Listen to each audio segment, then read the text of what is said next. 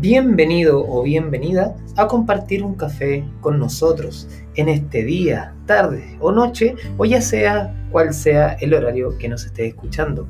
Estés caminando, estés sentado o estés en la comodidad de tu hogar, lo importante es compartir. Los ingredientes especiales de nuestro café son reflexión, aprendizajes, entrevistas y también una chispa de salud. Ponte cómodo o cómoda que daremos paso al episodio del día de hoy.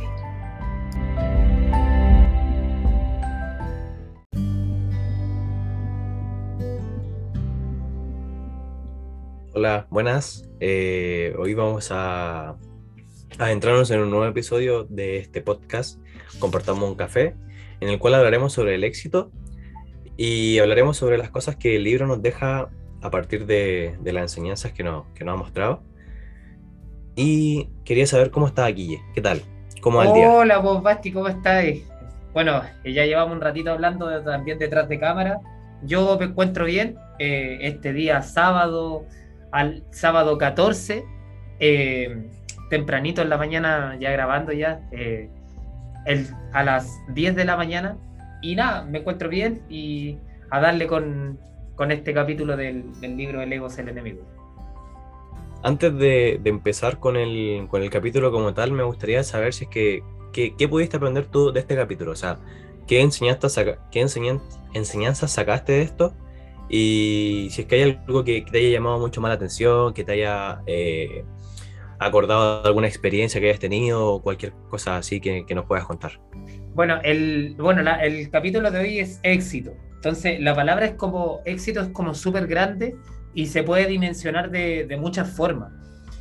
A mí, en, general, hay harta, algunos capítulos que me llamaron más la atención que otros. Eh, recordar que, bueno, que cuando tú lees un libro, hay ciertos capítulos que, o, partes de un, de un, mismo libro que te pueden hacer más sentido que otros, y algunos que te pueden gustar y algunos que no. Y en este sentido, yo lo que, lo que puedo sacar eh, de esto eh, creo que el aprendizaje mayor es a controlar en cierta forma eh, cuando en cierta forma llegas a eso que se llama éxito. Si es que uno lo alcanza algún día también. O sea, hay que, hay que tomar en cuenta que eh, en mi caso, por ejemplo, yo tengo 29 años a puerta de los 30 y probablemente en esta vida me quedan 50 años por lo menos, si es que. Entonces, probablemente el día de hoy, algo que yo denomino éxito, probablemente el día de mañana ya no sea lo mismo. Eh, el libro tiene harto hincapié en, cosas como la suficiencia, que es una palabra que mencionamos en el capítulo anterior. Tiene mucho también de, de, tener ojo con, controlar los reconocimientos, que, bueno, que este libro se llama El ego es el enemigo, entonces todo lo que, conlleva obviamente el éxito de hacerte creer eh, de cierta forma que eres más de lo que realmente puedas ser y que eso obviamente te conduzca a algunos problemas. También eh, en partes del, libro eh, hay, hay situaciones de algunos personajes que en cierta forma cayeron por el mismo ego. O sea, había historias de personajes que ya vamos a ver que, que, estaban en lo más alto, hicieron caer todo directamente por, por eso, por el ego y porque obviamente no siguieron algunos principios que obviamente los hicieron llegar ahí. Y, respondiendo a la pregunta que me hiciste, que, si alguna vez me ha pasado a mí, yo diría que en, cierta forma en, las redes sociales, eh, que es quizás donde más he trabajado, quizás, o por lo que más se me conoce, eh, justamente ayer una persona también me lo preguntó y, y creo yo que en, cierta forma, si hay algo que todavía te hace mantener, es algo que se mencionaba en el libro que es este hecho de mantener las bases, que yo creo que eso es lo, algo de lo, de lo más importante. O sea, si a mí, por ejemplo, me llevó a donde estoy hoy en día ciertas cosas, no tengo que por qué dejar de hacer esas mismas cosas cuando estoy acá. O sea, cuando yo partí, por ejemplo, eh, yo partí con, con ciertas cosas. O sea, por ejemplo, publicar cada tres semanas, o sea, publicar tres publicaciones a la semana, eh, responder mensajes, interactuar, hacer live, qué sé yo, todo este tipo de cosas yo lo hice desde, desde cuando yo comencé Y al día de hoy sigo haciendo exactamente lo mismo, porque creo que eso fue lo que me condujo hasta, hasta hoy en día. Pero ¿qué pasa? Que uno puede ver, por ejemplo, ciertas cuentas, no las vamos a mencionar obviamente, eh, pero uno se puede dar cuenta de que hay personas que realmente no te van a responder un mensaje, personas que no van a interactuar contigo y que son personas que probablemente o llegaron ahí de la misma forma o lo están dejando de hacer. Y eso te puede conllevar obviamente a una caída. Por ejemplo, ahí lo podemos también extrapolar a lo que es eh, eh, todo esto del fitness, la pérdida de grasa, la ganancia de masa muscular.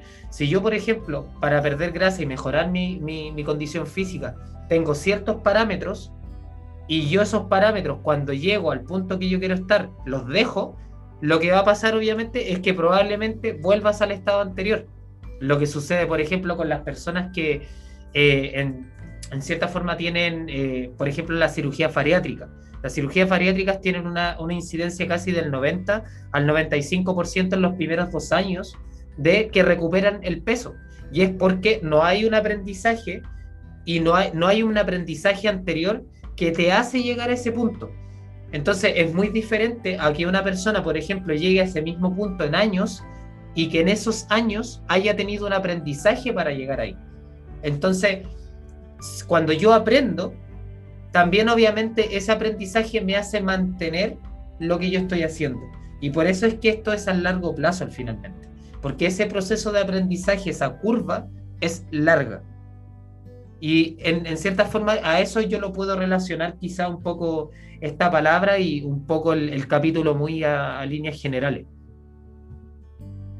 Claro, en, ese aspecto eh, me recuerda algo que también he estado pensando hace un tiempo que va relacionado con, claro, también con esto de la pérdida de grasa y, de que cuando uno tiene como objetivos en ese aspecto, uno solamente piensa en la pérdida de grasa y en llegar hasta un punto, pero no piensa en el periodo de mantención para poder eh, quedarse con esos kilogramos de, grasa perdido y mantener esa condición física. O sea, aquí lo podemos ver con el tema del, éxito, donde está la otra parte del éxito que habíamos mencionado en el primer capítulo, que uno era la, la autorrealización, por así decirlo, y lo otro era lo que se mencionaba como socialmente. En la parte social, uno, claro, llega hasta cierto punto, en una empresa, por ejemplo, donde tú quizás pudiste haber partido eh, como un trabajador normal, pero que empezó a hacer las cosas bien y se mantuvo haciendo las cosas bien, pero para llegar a ese punto y para mantenerse tiene que hacer cosas a un nivel superior, como para poder mantenerlas. O quizás no a un nivel superior, pero cosas distintas. Por ejemplo, la pérdida de grasa, uno lo que tiene que hacer es no volver a lo que estaba haciendo anteriormente, porque probablemente va a estar comiendo mucha más eh, comida de lo que debería comer para mantenerse en, ese, en esa condición física. Y podemos, o sea, ahora podríamos pasar a, a ver los capítulos del libro. Y yo sé que tú tenías una introducción que querías mencionar que te había gustado mucho, así que partamos con eso. Listo. Yo les voy a leer textual eh, la introducción al éxito, ya que es eh, la página, es la primera página, de hecho aparece éxito en grande, es como la 115 eh, y aparece una introducción cortita, de hecho los tres capítulos la tienen, pero esta en particular me gustó mucho. Y bueno, dice así, aquí nos hallamos en la cumbre de una montaña que nos costó mucho trabajo escalar, eh, entre comillas, esto es lo que veníamos hablando nosotros, o al menos ya alcanzamos a ver la cima. Ahora enfrentamos nuevas tentaciones y problemas, ¿ya? O sea que un, un logro representa también una nueva responsabilidad ¿ya? Eh, ah, respiramos un aire muy fino en medio de un ambiente que no perdona nada. ¿Por qué es tan efímero el éxito? Porque el ego lo reduce, ya sea que el colapso sea dramático o producido por un proceso lento de erosión, siempre está presente y con frecuencia es innecesario. Dejamos de aprender, dejamos de escuchar y perdemos el control de lo que importa. Nos convertimos en nuestras propias víctimas y en víctimas de la competencia, la sensatez, mantener la mente abierta, la organización y el propósito son los grandes estabilizadores. Ellos les hacen contrapeso al ego y al orgullo que vienen con los logros y el reconocimiento. Entonces, bueno, para mí, eh, cuando yo partí leyendo este capítulo, eh, yo quedé como, guau, es como que me resumió, todo el, todo el capítulo está resumido acá. Eh, hay cosas súper ciertas, eh, por ejemplo, esto de, de dejamos de aprender, dejamos de escuchar y perdemos el control de lo que importa. Cuando, como decía Bastián, eh, cuando yo, por ejemplo, escalo en una empresa, que también me pasó a mí en lo particular, en, cuando yo, yo trabajé en Ripley, para que la gente que no sabe eso, eh, eh, yo trabajé en Ripley y también tuve una escalada de cargo. Y cuando tú escalas un cargo, vienen nuevas responsabilidades, vienen nuevos retos, vienen nuevos aprendizajes y vienen nuevas situaciones.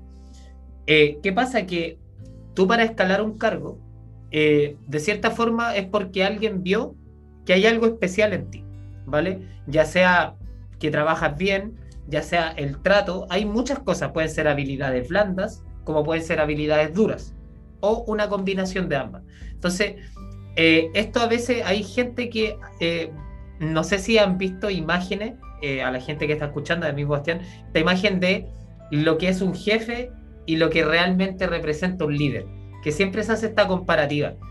¿Y qué pasa? Que eh, el jefe, bueno, el líder supuestamente siempre está contigo, trabaja contigo, está ahí, está, por así decirlo, al pie del cañón.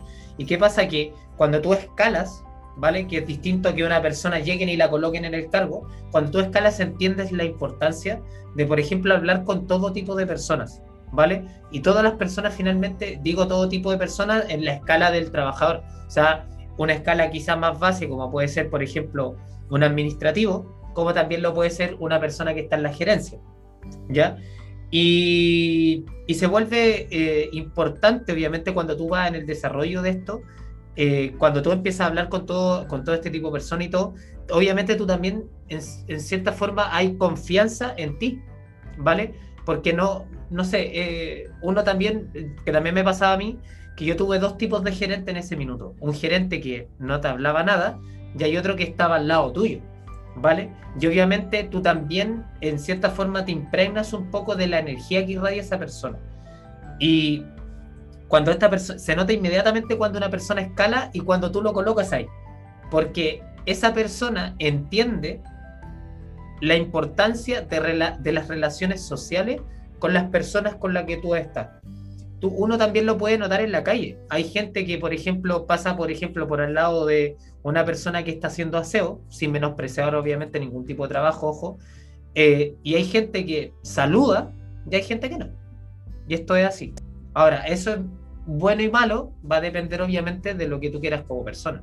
Pero obviamente eh, yo creo que uno debería saludar a todo mundo, o sea, sin, sin, problema. Y ahí se nota inmediatamente esto de que, que menciona este, este pequeño párrafo. Hay eh, otra de, la, de, la, de, las partes que, que, menciona, que son las partes que hacen el contrapeso al ego, que es la sensatez, mantener la mente abierta, la organización y el propósito, que son los grandes estabilizadores. O sea, tu propósito es quien te mantiene firme cuando tú llegas a la meta que tú querías alcanzar. ¿Por qué lo digo? Porque, por ejemplo, nosotros aquí, eh, no sé, si yo, nosotros podemos ver este mismo podcast. El propósito finalmente son dos personas que quieren aprender y compartir esto, este tipo de mensajes que obviamente quizás le pueden hacer eh, luz a otra persona. ¿Vale? Nuestro, nuestro propósito, en cierta forma, es lo que nos va a mantener vivos.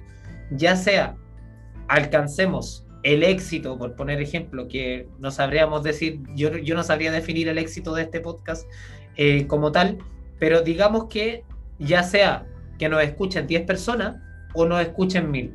El propósito es que nos va a mantener haciendo esto independientemente del resultado que esté. Y lo mismo si lo extrapolamos a la pérdida de grasa.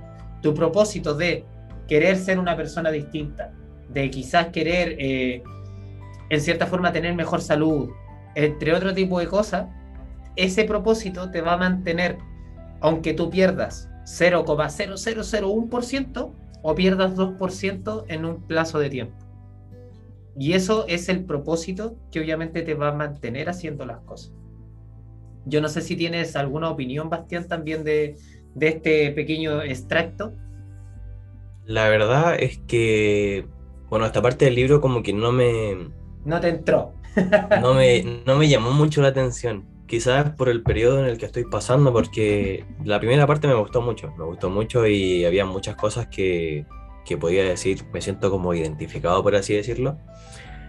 Pero en este entonces como que no, o sea, no es tanto eh, en el aspecto de, de que había muchas personas que, que, se les mencionaba como exitosas, que llegaron hasta arriba y que claro, tú podrías decir que, que tonto lo que, lo que pasó en su historia, o sea, por ejemplo la del Howard Hughes, que fue un millonario de la noche a la mañana y que por su mismo ego arruinó su propia carrera.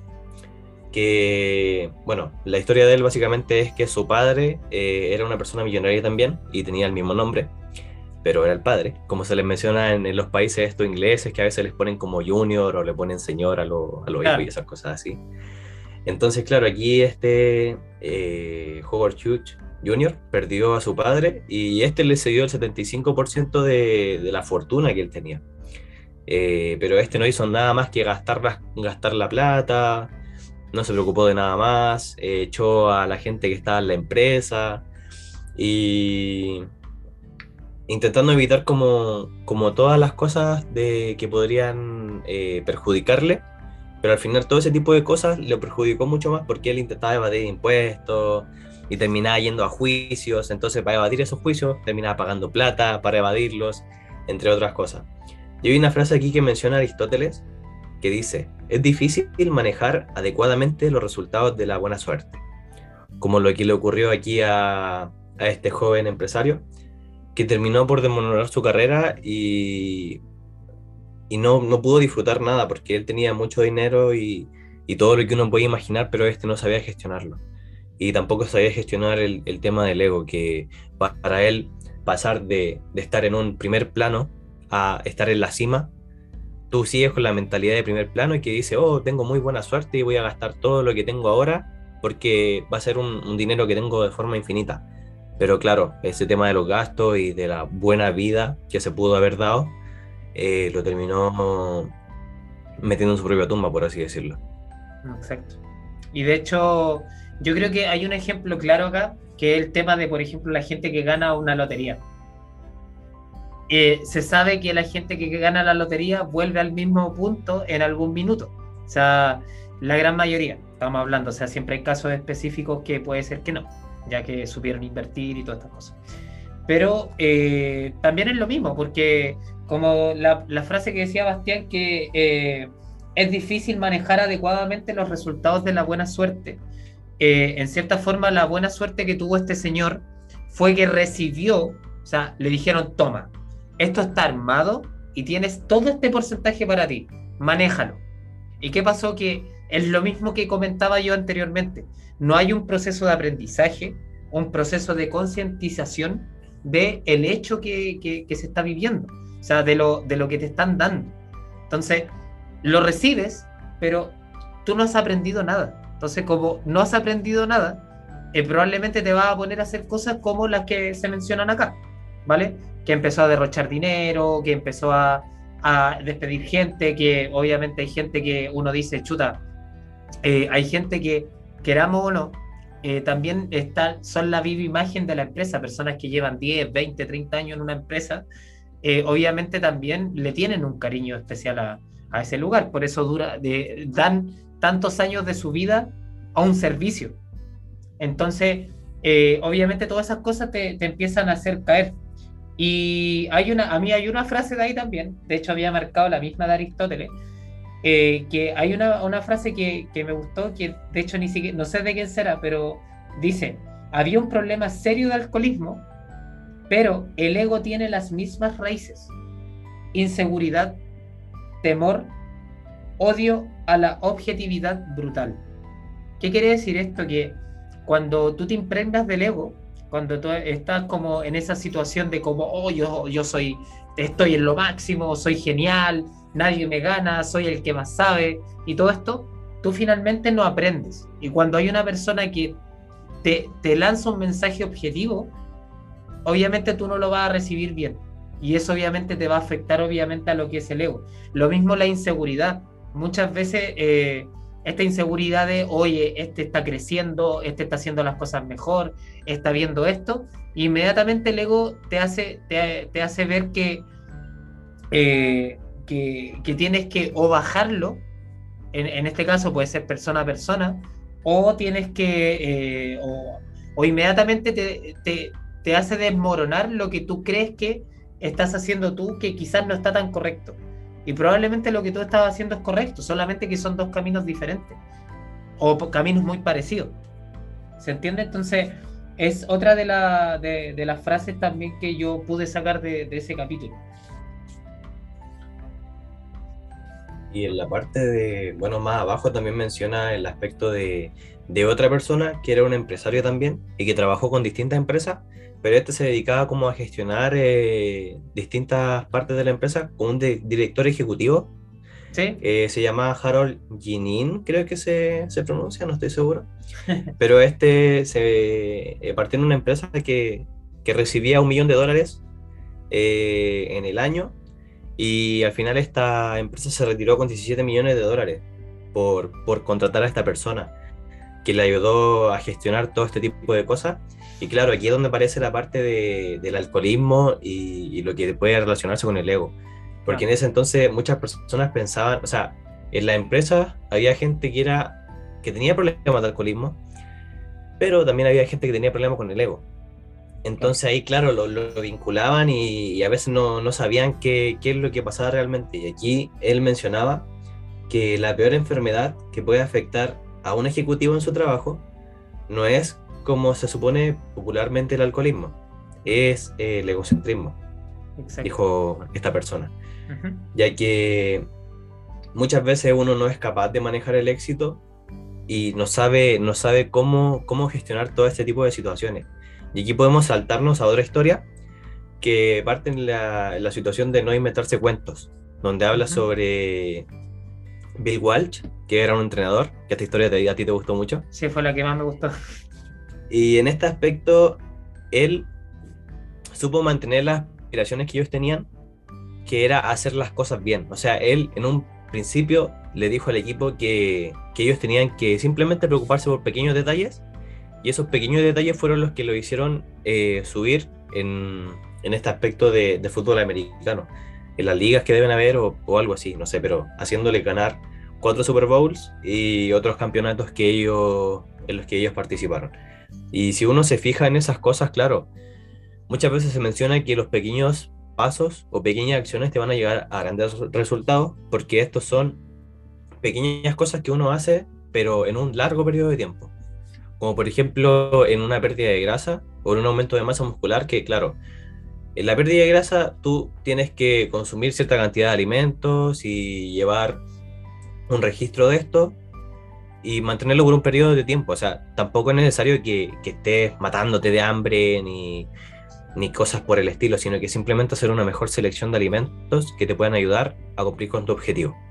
Y en este aspecto estas personas lo supieron cumplir súper bien porque uno cuando lee el libro y ve las cosas que hacían, era como llegar bien ordenados con un uniforme, cumplir con ciertas, eh, practicar ciertas veces un movimiento, que uno puede decir, pero ¿y esto para qué? Si ¿de qué me va a servir?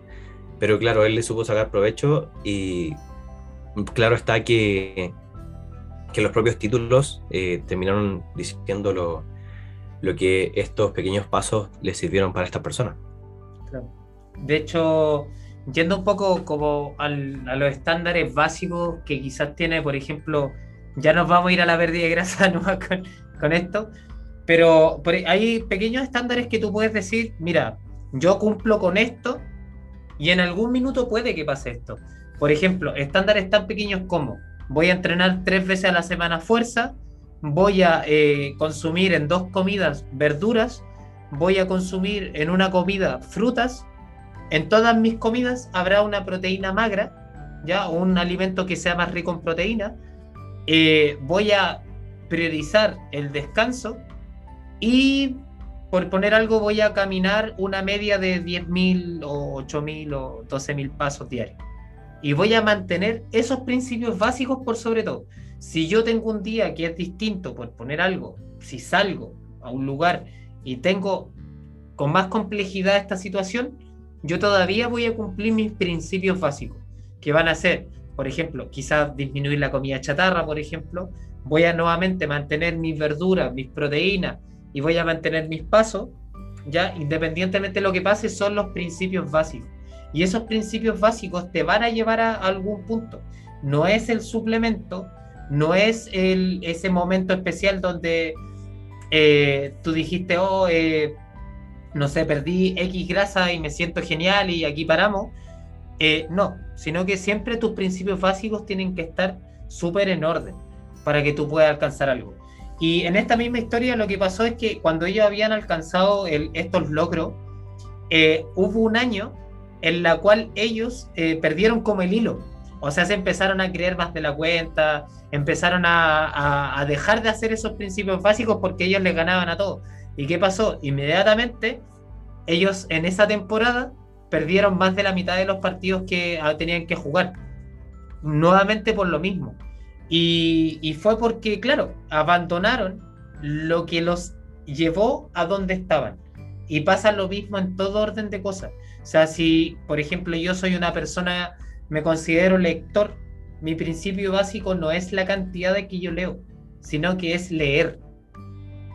Ese es el principio básico, sea una o sean 20 páginas. Si yo soy una persona que entrena, en cierta forma mi principio básico no es entrenar seis días a la semana, es hacer ejercicio. Y ese es el principio básico, o sea, cumplir con una media de cosas que a ti te digan, mira, esto me mantiene en una línea. Lo mismo puede pasar en una persona que se dedica a las redes sociales. Eh, el principio básico no es publicar todos los días. El principio básico es mantenerte, por ejemplo, en mi caso, un principio básico podría ser publicar tres, tres publicaciones a la semana, por poner algo. Eso es un principio básico, ¿vale? Pero no es hacer siete días y de repente subir 20.000 historias, no, sino que todos los días una pequeña capsulita o, como dije, tres veces a la semana, una publicación. ¿Vale? Pero es, es, eso, o sea, no es, eh, porque esto nuevamente es un proceso a largo plazo. Y si tú empiezas a quemar los cartuchos de inmediato, lo que va a pasar obviamente es que te vas a quemar. Vas a tener un mes muy bueno y tres que no vas a saber qué hacer. Que es por lo menos lo que pasa acá, que los temas son limitados, para crear un tema tienes que estudiarlo o de repente no tienes ideas y lo que te mantiene nuevamente es tu, tu principio básico. Es, mira, este es mi principio. Para, con esto yo cumplo esto. Y de ahí lo que venga será lo que obviamente quizá eh, uno quiera hacer extra, pero, pero tu principio básico tiene que estar súper claro. Y aquí, eh, en relación a las historias también, eh, se encuentra el mantenerse siempre como una con condición de estudiante, que esto lo vimos en un episodio anterior ya. Pero en este aspecto habla sobre Genghis Khan, que fue uno de, los más grandes conquistadores. Y por, porque por más que pareciera algo como, como malo, eh, también se le pueden sacar cosas buenas en este aspecto, ya que a pesar de que él haya conquistado eh, distintos lugares, haya matado gente y han ocurrido masacres y todo este tipo de cosas, hay una frase que dice Ralph Waldo Emerson, que dice, todo hombre que conozco es de alguna forma, o sea, de alguna manera, mi superior, y así puedo aprender de él. Y en este aspecto también podemos aprender de esta persona, de Genghis Khan, porque él, a pesar de, todas las barbaridades que hizo, eh, él supo sacarle mucho provecho a, todo, a todos aquellos lugares que él conquistaba, porque cada cultura tenían cosas distintas que ellos no tenían en su cultura. Eh, creo que eran bárbaros, y no recuerdo muy bien del lugar del que eran. Pero principalmente era eso, o sea, como que ellos eh, llegaban a estos lugares y ya, se apoderaban del lugar, pero mantenían ciertas cosas que estas personas tenían en el lugar. Entonces, por ejemplo, no sé, habían, por ejemplo, pueden haber cosechas que ellos tenían, eh, distintas cosas que ellos hacían, distintos libros, por ejemplo, que habían podido tener en ese entonces y que todo esto él lo, mantenía como aprendizaje. Él seguía aprendiendo de todas estas cosas y le sacaba provecho y por eso él fue un gran conquistador, porque no se quedaba solamente con las cosas que él tenía cuando pasaba a cada cultura a, conquistar ese lugar, sino que él aprendía de cada cultura y, e intentaba hacer las cosas mejor. No porque eh, no porque fuese una persona que, quería seguir eh, conquistando, sino que fue más que nada porque esto le ayudaba mucho a él y a su pueblo.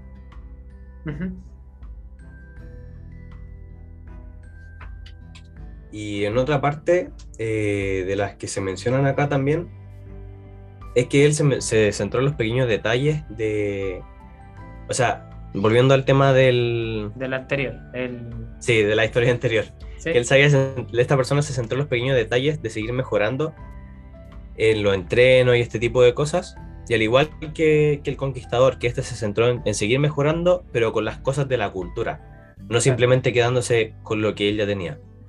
Entonces esto lo podemos extrapolar a nuestra propia vida en cuanto a aspiraciones que tengamos nosotros y no dejarnos llevar simplemente por lo que estamos haciendo y, tener una opinión inamovible, mm. sino que podemos seguir aprendiendo durante el camino y aprender de personas que ya pasaron por, por todo lo que nosotros hemos pasado. De hecho, por ejemplo, aquí pasa algo con, por ejemplo, las tribus nutricionales, que cuando, por ejemplo, tú de repente uno ve y dice, ah, dieta cetogénica, y dice, ah, pero la dieta cetogénica no, que la cuestión, y, y, empiezas con esa sensación de que inmediatamente te bloqueas y no le das paso a poder aprender quizás de esa persona que probablemente la está ejecutando, la está haciendo y probablemente tiene mucho más conocimiento que tú y no te das paso y no te abres a aprender. Lo mismo pasa con otros tipos de, de alimentación, o sea, está lo que es la dieta mediterránea, paleolítica, está bueno, que ya esto es más una forma de vivir que ser eh, vegetariano vegano, y, y, tienes un montón de cosas, pero si tú te cierras un poco a aprender de, estas situaciones o de estas personas, eh, finalmente no te nutres nunca. Y de hecho pasa mucho también con, por ejemplo, el, tema de, la nutrición que, que como es una ciencia y va avanzando, a veces el mensaje también se va cambiando, o sea, va moldeándose un poco en relación a las nuevas investigaciones que se están haciendo. O sea, por ejemplo, yo el otro día subió una historia que tiene que ver, por ejemplo, con esto de, eh, de un mensaje que hace tres años por lo menos y todavía se da, que es el hecho de decir que tú, eh, independientemente de la hora que comas, es lo mismo. O sea, da lo mismo que yo coma a las 3 de la tarde o a las 9 de la noche. Da lo mismo total las calorías totales y el, el consumo calórico total es lo que importa. Y eso es un error. Es un error que, o sea, a ver, a líneas generales hay investigaciones que, y hay harta investigación ya, que te habla de los ciclos circadianos. O sea, que nuestro cuerpo tiene distintos relojes.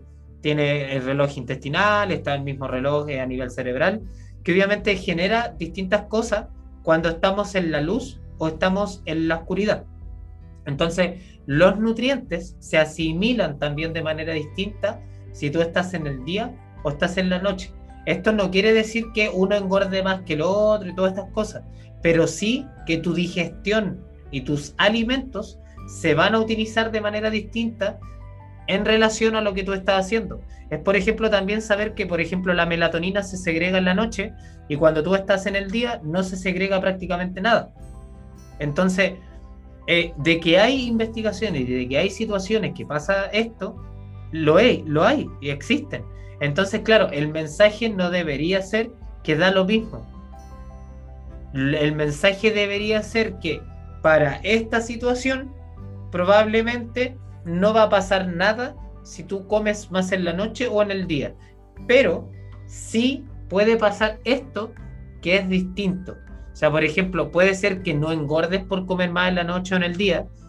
Va a dar lo mismo por el volumen calórico y todas estas cosas, pero sí, por ejemplo, a nivel de absorción de nutrientes, probablemente va a haber una diferencia. Que eso sí que podría ser un mensaje un poco eh, más moldeado. Pero nuevamente, o sea, si tú te cierras a no aprender, lo que te va a pasar es que te vas a quedar con el mensaje antiguo. Y esto pasa, obviamente, también en todas las carreras universitarias y todos los que hayan cursado una carrera universitaria lo van a saber, que hay mensajes que probablemente el profesor se quedó con un mensaje antiguo que le pasaron en clase a él también y sin querer aprender más o sin eh, darse la chance de moldear el mensaje, transmite un mensaje que es muy obviamente modificable. Justamente me leíste la mente, porque justo quería hablar sobre ese episodio del, de, o sea, de un capítulo que se llama Privilegios, Control y Paranoia, donde básicamente habla sobre esto, sobre alcanzar cierto nivel, sobre, por ejemplo, alcanzar cierto nivel de conocimiento, cierto nivel de reconocimiento, donde uno cree que nos da el derecho a, creer que siempre tenemos la razón y que todo lo que nos rodea, todas las personas que nos rodean, las vemos como personas inferiores. No tenemos como personas que estén arriba de nosotros o que nos puedan enseñar cosas, sino que simplemente la vemos como personas que no tienen idea de nada y que eh, uno tiene que tener la razón por todas las cosas, como por ejemplo lo que podría pasar con un profe o con este tipo de personas de las tribus que dicen tener la razón, pero hasta cierto punto no es malo querer tener la razón.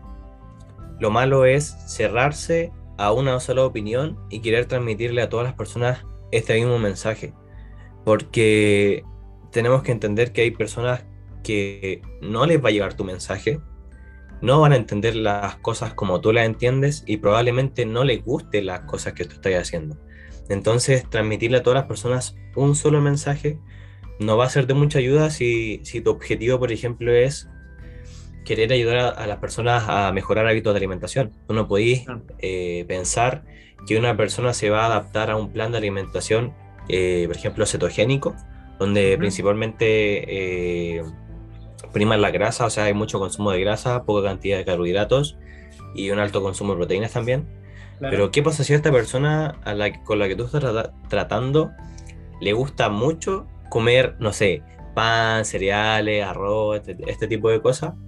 Entonces no, no vas si bien es una estrategia que puede ser válida, pero para este tipo de personas quizás no sea lo mejor y probablemente va a desistir de todo lo que esté haciendo. Por eso es importante eh, abrir un poco más la mente y decir, quizás podría buscar por otras partes, o sea, la contraparte de lo que yo estoy viendo o de lo que yo estoy aprendiendo para tener una idea más general. Porque muchas veces cerrarse a una idea o no te va a hacer crecer.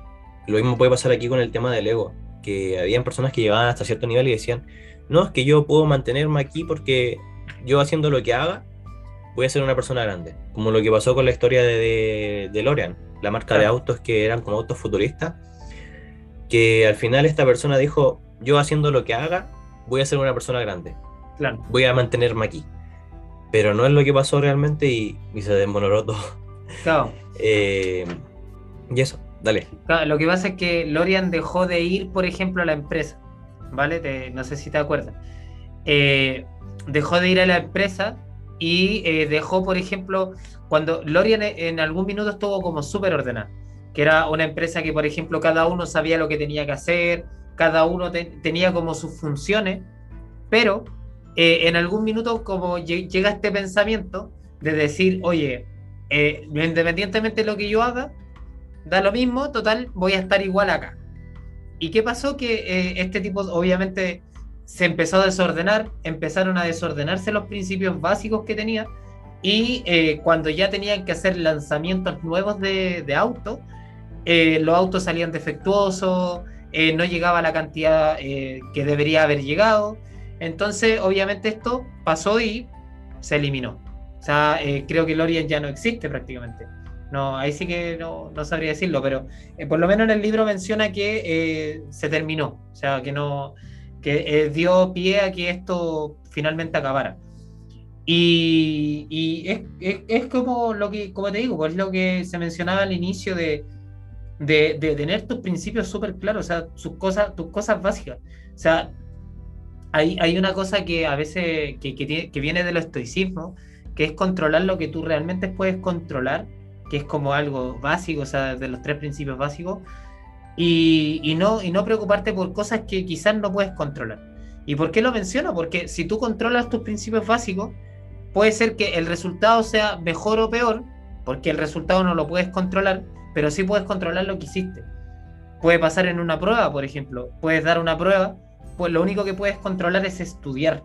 El resultado va a depender obviamente de cómo se te haya dado la prueba puede ser que justamente hayan salido las preguntas que no estudiaste o puede que justamente salieron, salió el contenido que quizás tú más manejabas. Y, y no significa que no hayas estudiado. ¿Se entiende? Entonces, yo me puedo preocupar del camino, de cómo lo recorro, pero no me puedo enfocar en, en el resultado.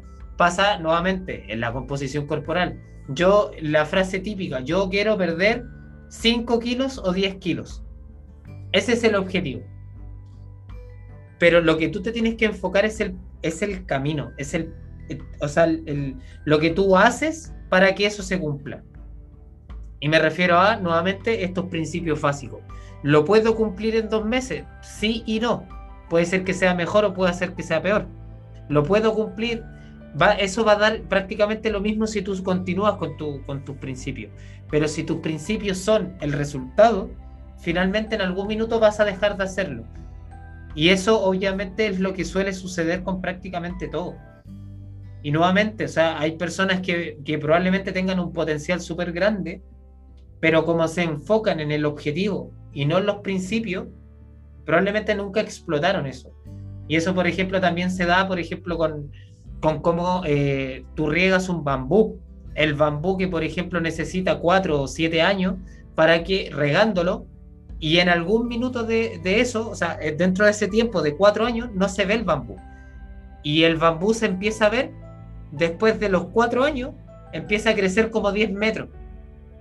Pero claro, antes de eso, tú tuviste que seguir obviamente haciéndolo, seguir haciéndolo sin ver nada, y que incluso en algún minuto viene un pensamiento de probablemente sea inútil lo que estoy haciendo, y no tuviste confianza en lo que estáis haciendo, y, no, y nunca viste el resultado porque no continuaste haciendo. Y lo mismo pasa con estas cosas, por ejemplo, con el podcast. El podcast, por ejemplo, que, no sé, si alguien tiene de meta llegar a 10.000 suscriptores, por ejemplo, y tú, el objetivo es ese, probablemente en algún minuto lo vaya a dejar de hacer, porque finalmente para llegar a eso tienen que haber millones de capítulos, millones de aprendizaje, tienen que haber montones de, de horas invertidas también para llegar a eso. Pero si tú lo dejas de hacer, obviamente jamás vas a ver si en algún minuto pudiste haber llegado a eso, que era tú quizás tu propósito. O tu objetivo, perdón. Y esto me hace acordarme o pensar en cuando uno se plantea distintos objetivos eh, que, le gustaría realizar. Por ejemplo, la etapa de aspiraciones es como la etapa de preparación, donde tú vayas a fijar tus tu hábitos, vayas a plantear tu objetivo, lo que te gustaría realizar y la parte del éxito es decir que lo que más importa no es llegar al lugar, sino que poder realizar distintas acciones que te permitan llegar ahí, pero no simplemente enfocarte en lo que a dónde va a llegar, sino que preocuparte por lo que estás haciendo. Porque, por ejemplo, este tipo de personas lo que hacía era ya, recorrían su camino, se preocupaban de progresar, de aprender cosas nuevas, y después cuando llegaban hasta cierto nivel, ellos sabían, o sea, el objetivo de ellos no era llegar hasta ese nivel, sino que ellos llegaron a ese nivel y estando allí siguieron manteniendo su, su camino, o sea, recorriendo el camino, pero dependiendo de cómo se les presentara. Por ejemplo, si una persona llegaba ya a cumplir su... En el aspecto de la pérdida de grasa, uno llega al, al objetivo que tiene planteado y quizás esto las personas que tienen éxito dicen, ya llegué hasta aquí, pero ¿qué puedo hacer para seguir mejorando? ¿Qué puedo hacer para sacarle provecho a esta condición o para mantenerla y después seguir mejorando y no volver hacia atrás? Claro. Porque probablemente las cosas que tú hayas hecho antes no te sirvan para mantener lo que tú estás haciendo ahora. Entonces, muchas de estas personas hacían eso, seguían aprendiendo, seguían avanzando y se adaptaban al camino que querían, o sea, que estaban recorriendo en ese momento. Y aquí una frase que me gustó del capítulo anterior, que no sé cómo se pronuncia el nombre, pero es muy raro, no sé si lo leíste, pero yo creo que sí. Y dice, no es suficiente tener grandes cualidades, también debemos saberlas mejorar. Sí. Ya, ese autor no lo voy a leer. Es que, esa, esa, frase te, te hace, por ejemplo, a ver, Cristiano Ronaldo es Cristiano Ronaldo porque tiene cualidades, ¿vale? Pero él siempre la ha sabido mejorar. Lionel Messi eh, también tiene grandes cualidades, tiene una zurda pero espectacular. Pero Lionel Messi debe ser de las personas que más practica tiro libre, por ejemplo. uno puede decir, oye, Lionel Messi tiene tremendo tiro libre, pero, pero claro, o sea, él lo sigue trabajando, sigue mejorando, y él tiene, no sé, si tiene cinco o seis botas de oro, por ejemplo, él todavía sigue haciendo lo que lo empujó a llegar ahí. O sea, me imagino que Messi a los 17 años, cuando empieza a explotar en el Barcelona, hasta la edad actual que tiene, todavía sigue entrenando, todavía sigue cuidando su alimentación, todavía sigue cuidando las bases. Y cuando tú llegas acá, no, no. Pasa que, claro, tú llegas cuando tienes un punto muy bajo en grasa, por poner algo, tú llegas ahí y, tú te das cuenta que quizás no es lo que te hace feliz.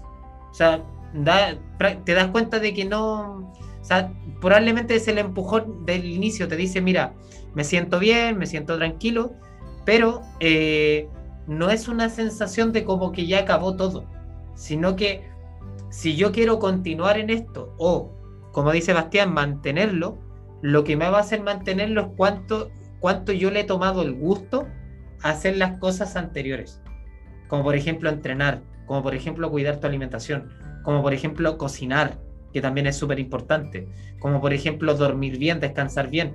Esas cosas, que cuánto yo le tomé el gusto a eso para poder mantener que eso me llevó hasta acá, en, la, en, la, en lo que corresponde a la composición corporal. Pero si tú no le tomaste el gusto cuando tú estás arriba, cuando tú dejes de hacerlo, vas a caer abajo. Y eso es lo que suele suceder con este tipo, tipo de cosas.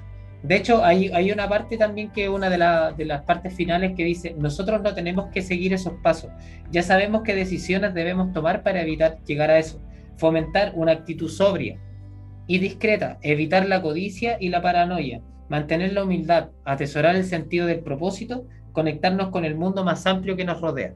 Son las cosas que como que te van a hacer mantener eso. O sea, eh, mantener nuevamente el sentido del propósito, y eh, mantener la humildad, evitar la codicia, evitar tanto el querer más, que eso también a veces también eh, te pasa la cuenta finalmente, porque nunca te deja tranquilo, siempre vas a estar con el, pensamiento de que quiero más, que quiero más, que quiero más, y finalmente nunca vas a aprovechar lo que tienes en la actualidad. Entonces, bueno, esa es una de las frases y la otra que dice que los rumores y los chismes son el costo de la fama. Un borracho es gay, es un hipócrita, es una bruja. La multitud siempre va a proteger al perdedor y atacará a los ganadores. Esto es algo que es cierto. O sea, de verdad que cuando una persona me pasó a mí, que cuando yo empecé, de la, o sea, partí de cero, nunca llegó un chisme, nunca llegó un rumor, nunca llegó nada. Pero cuando yo ya tenía un cierto punto, un, cierto alcance, eh, claramente te, te, te, llegan, por ejemplo, personas que por ahí quieren perjudicarte, llegan rumores, llegan chismes, llegan cosas. Y lo que te hace mantener tranquilo es lo que tú crees, lo que tú sabes que eres y lo que no eres. Eh, hay otras también que, que dice, por ejemplo, que, que, tiene que ver, por ejemplo, que en la vida eh, nosotros eh, cuanto más tenemos, más impuestos pagamos y más obligaciones nos impone la sociedad. Y esto es cierto. O sea, cuando tú, por ejemplo, mientras más cosas tienes, o sea, por ejemplo, tienes una casa mejor, para tener esa casa mejor, tengo que cubrir ciertas cosas. O sea, ciertas cosas tengo que hacer.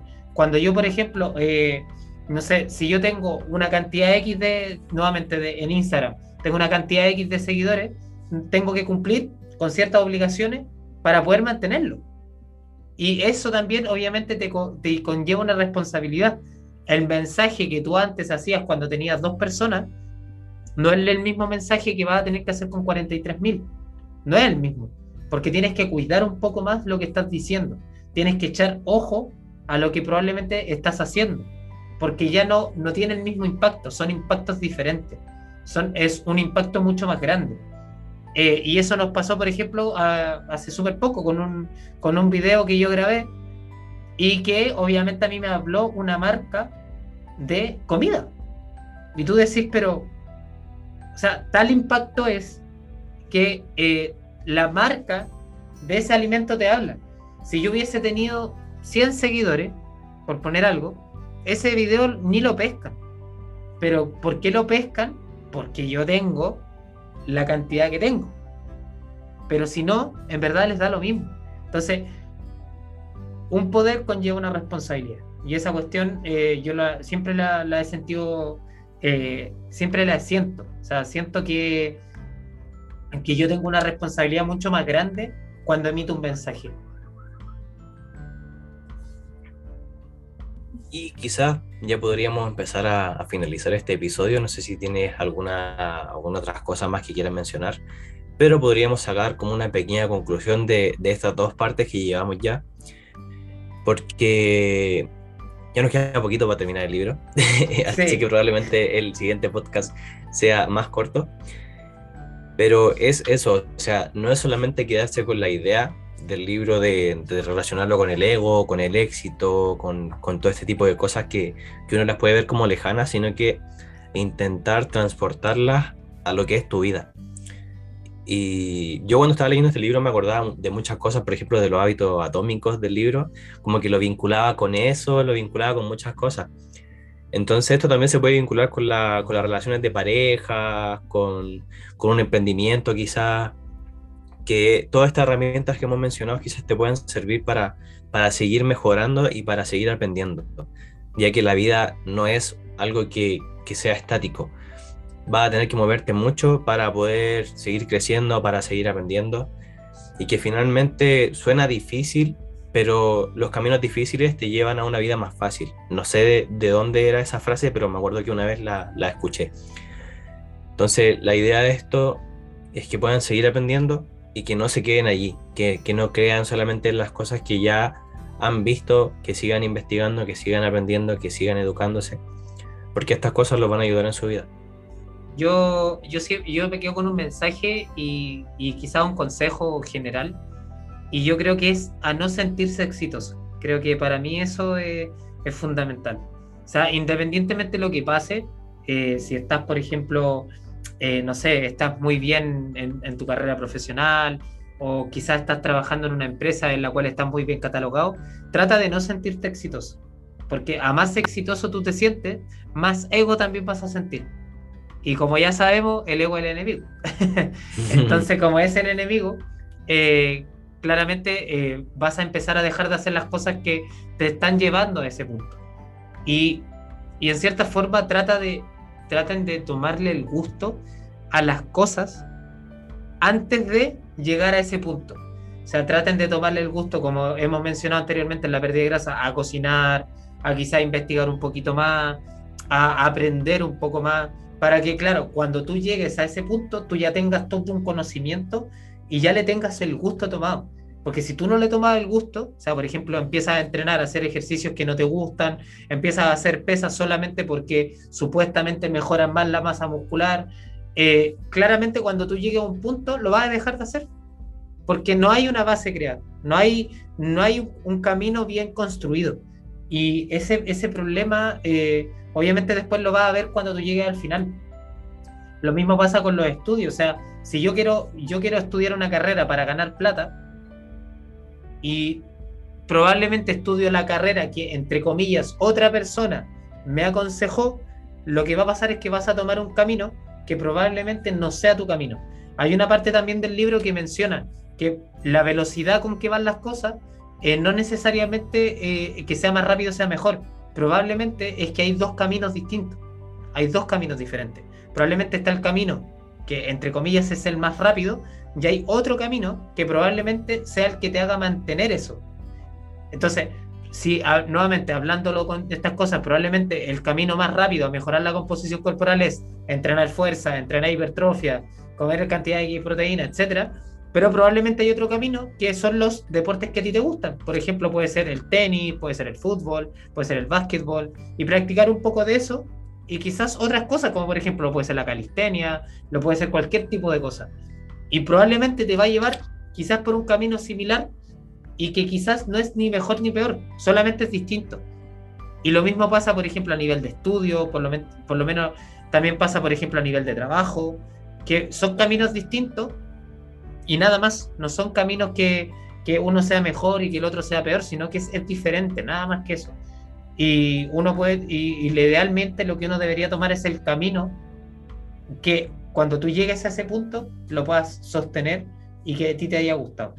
Y yo con eso me quedo un poco, que, que creo que la frase final es esa, eh, trata de no sentirte exitoso, trata de sentirte siempre como que estás recién, que estás partiendo, que hay mucho por aprender, que queda mucho camino. Creo que yo me quedaría con ese, con, con ese mensaje. Y siempre, como dice el libro, el ego el enemigo y mantenerlo a raya. Exacto. Mantenerlo a raya, porque el éxito que, que tú puedas sentir desde la parte del ego es lo que te va a echar abajo. Si uno no mantiene eso o no sabe cómo gestionarlo, probablemente se va a caer y, y todo lo que haya conseguido le cueste después conseguirlo nuevamente o no pueda mantener este lugar que, que tanto anhelaba. Así que hasta aquí dejamos este episodio del podcast. Eh, muchas gracias por acompañarme otro día, Maki, y también a la persona que nos está escuchando. Así que eso, Eh, nos vemos en una siguiente instancia. Nos vemos en una siguiente instancia. Chao, chao. Chao.